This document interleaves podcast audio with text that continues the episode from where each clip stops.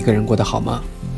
徐坤先生在微博里头问我说：“最近有更新节目吗？”回过头想想，也确实有大半年的时间没有更新过电台了。大半年，是啊。电台的名字已经从几年前的“我的声音，你的耳朵”变成了四十五度电台，到现在想换成潘大川的日常，连常用的微博名称也从小蚊子潘换成了蚊子潘，又换成了现在的潘大川。至于为什么很久没有更新节目，我想大概是苦于没有素材吧。之前的节目也是分享了一些乱七八糟的日常，加上自己想要的内容。现在想想，竟然觉得有些幼稚。我尽量避免在节目中讲什么人生苦短的大道理，也避免特意在节目中讲男男女女哭哭啼啼、分分合合的儿女家常。这都不是我，我没有太多的感情经历可以来分享，所以只能分享我的日常。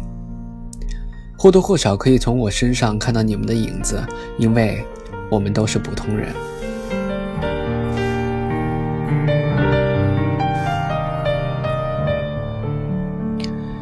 十月十七，请假奔赴襄阳，为庆祝朋友结婚。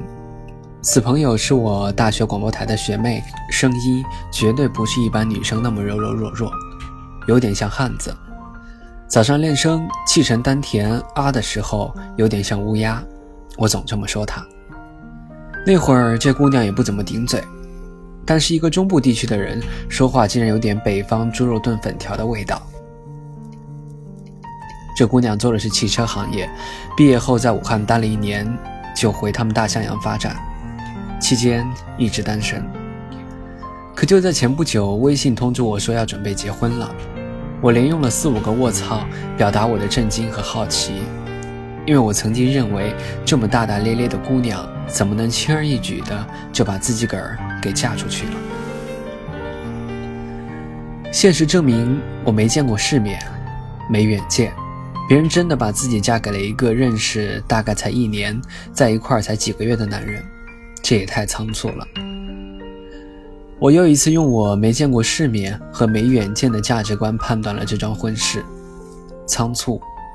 闪婚的事儿，今年竟在我的周围发生了好几起，但我还是有点难以理解。难道我真的是被“婚姻不是儿戏”这几个字吓到了吗？还是，还是他们真的觉得对面的那个人就是想要找的共度余生的人？当晚其实我们在大排档撸串儿，我也忘了问他是怎么想的。我当然也不好问，那是人家的选择。作为朋友的我们，顶多只能建议，而不能干涉。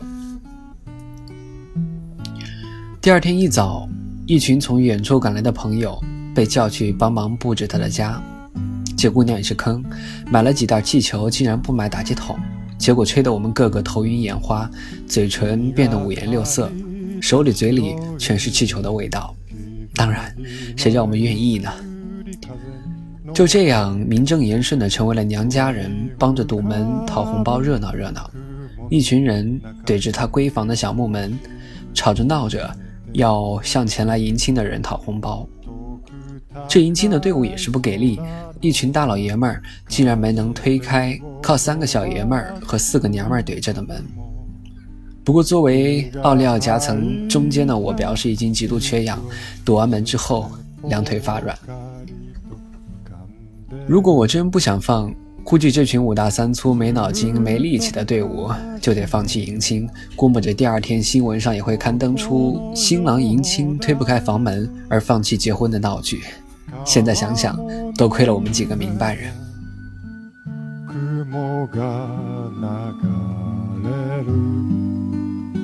这姑娘坐在床上，胖胖的新郎给戴上戒指，出门跪拜父母。不得不说，这确实是一个很煽情的环节。我一直认为我是一个孤情寡义、冷血无情的人，但当一对新人面对父母鞠躬的那一刹那，我的眼眶里装满了水。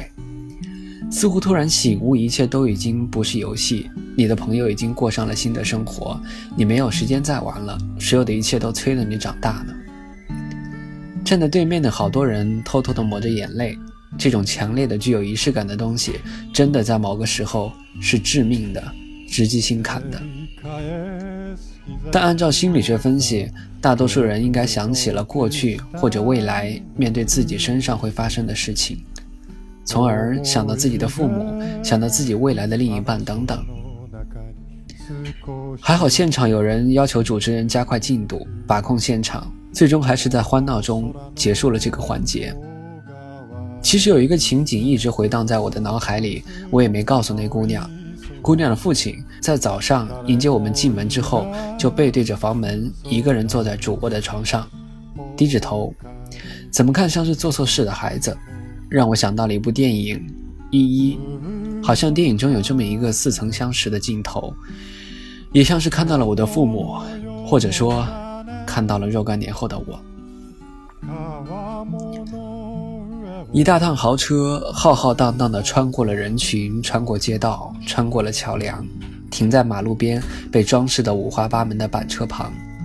对，是个板车，两个轱辘一个木板的那种。我就担心在大城市生活的你们没有见过这玩意儿。如果细心观察收废品或者拉煤块的大哥，可能还有还有在用这种交通工具。这姑娘被她老公抱上板车，我们都炸了。没有经历过这种环节的一群没有见过世面、没有生活常识、不懂风俗民情的小傻逼们乐开了花儿，掏出手机前前后后的跟着板车跑。这姑娘也乐了。我不知道她知不知道有这么一个用板车拉新娘的环节。她坐在挂满红气球和彩色丝带的板车里，笑成了一朵花儿，娇羞地捂着嘴。最后终于明白，拉板车的就是这新郎的爹，被当地人涂抹得不成样，戴起了小高帽。新郎家一大家帮着拉板车，板车一动，后边起哄的人就吆喝着拉着板车不让走。整个过程就是刻意在整新郎一家，短短的一段巷子走了大半个钟头。虽说我是农村长大的孩子，倒也是头一回见到这么玩的，新奇到不行。板车终于跌跌撞撞、坎坎坷坷、乒乒乓乓地停在了巷子中央，她老公家楼底下。还没凑上前看明白，姑娘就被抱上了楼。婚礼和酒席都是在她老公家楼底下举办的。霸气地占用了街道，舞台横亘在街道上，在四楼的房间里还能听见音浪，啷个里个啷的那种，我们乐得不行。婚宴结束时已经是下午一点，这姑娘穿着抹胸的裙子坐在我们这桌，我就在想，这跟我意识中的不太一样啊。这姑娘难道不是想要一个在教堂或者在某个景区，穿着长裙，花童拖着裙摆，来一段大家都熟悉不过的当当当当，漫天飞舞着玫瑰花瓣，就像电视剧中的一模一样吗？这虽说环节也有，但是毕竟不是那个范儿。这姑娘难道不是想找一个人高脸白，会讲情话？不差钱，成天带她阿玛尼、香奈儿、什么 YSL 口红都成箱送的那种吗？但真的不是。她的老公普通人模样，略胖的体态，虽然同她没有说过几句话，但从他的一举一动也能体会出他的老实和真诚。我真的为有这么一个踏实的朋友而感到骄傲，也为她能找到这么一个老公而感到幸运。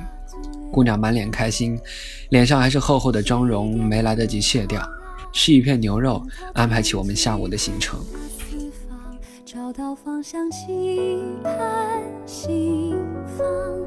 空闲的时候，我就在想，为什么别人结婚感觉上是那么轻而易举，而我们这些狗，单身的这种，谈恋爱都像是在当天，是我们不太务实吗？故事说到这儿，希望他们这么仓促的决定是对的选择。他的婚礼或多或少教会我们这群单身的朋友，结婚是准备踏踏实实的过日子，而不是过梦想。整个一天的婚礼让我觉得比出去旅行更让人开心和放松，也可能是久违的朋友间肆无忌惮的玩笑，让人觉得日子真的是美好。作为结尾。恋爱的各位，好好珍惜眼前的人，别作，好好恋爱，好好过日子。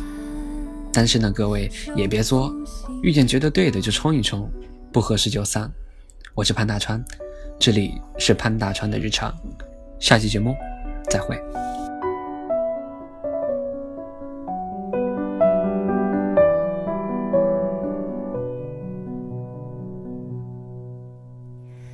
沉甸甸手提箱，拖拉银结挂足掠奖。一点点人潮浪，拥抱天际，拍打四方，找到方向，期盼心房，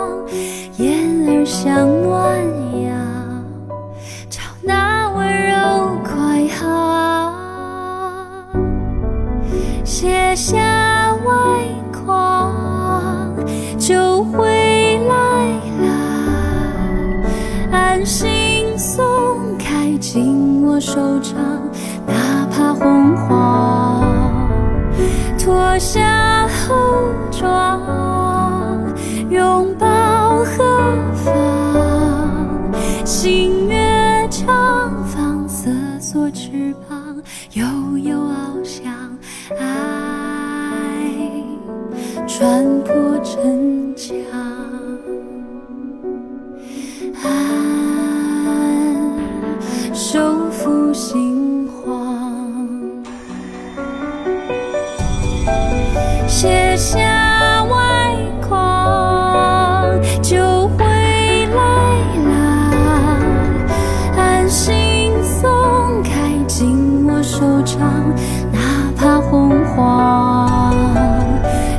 夏候妆拥抱何方星月长放洒作翅膀悠悠翱翔爱穿过城墙安守护心。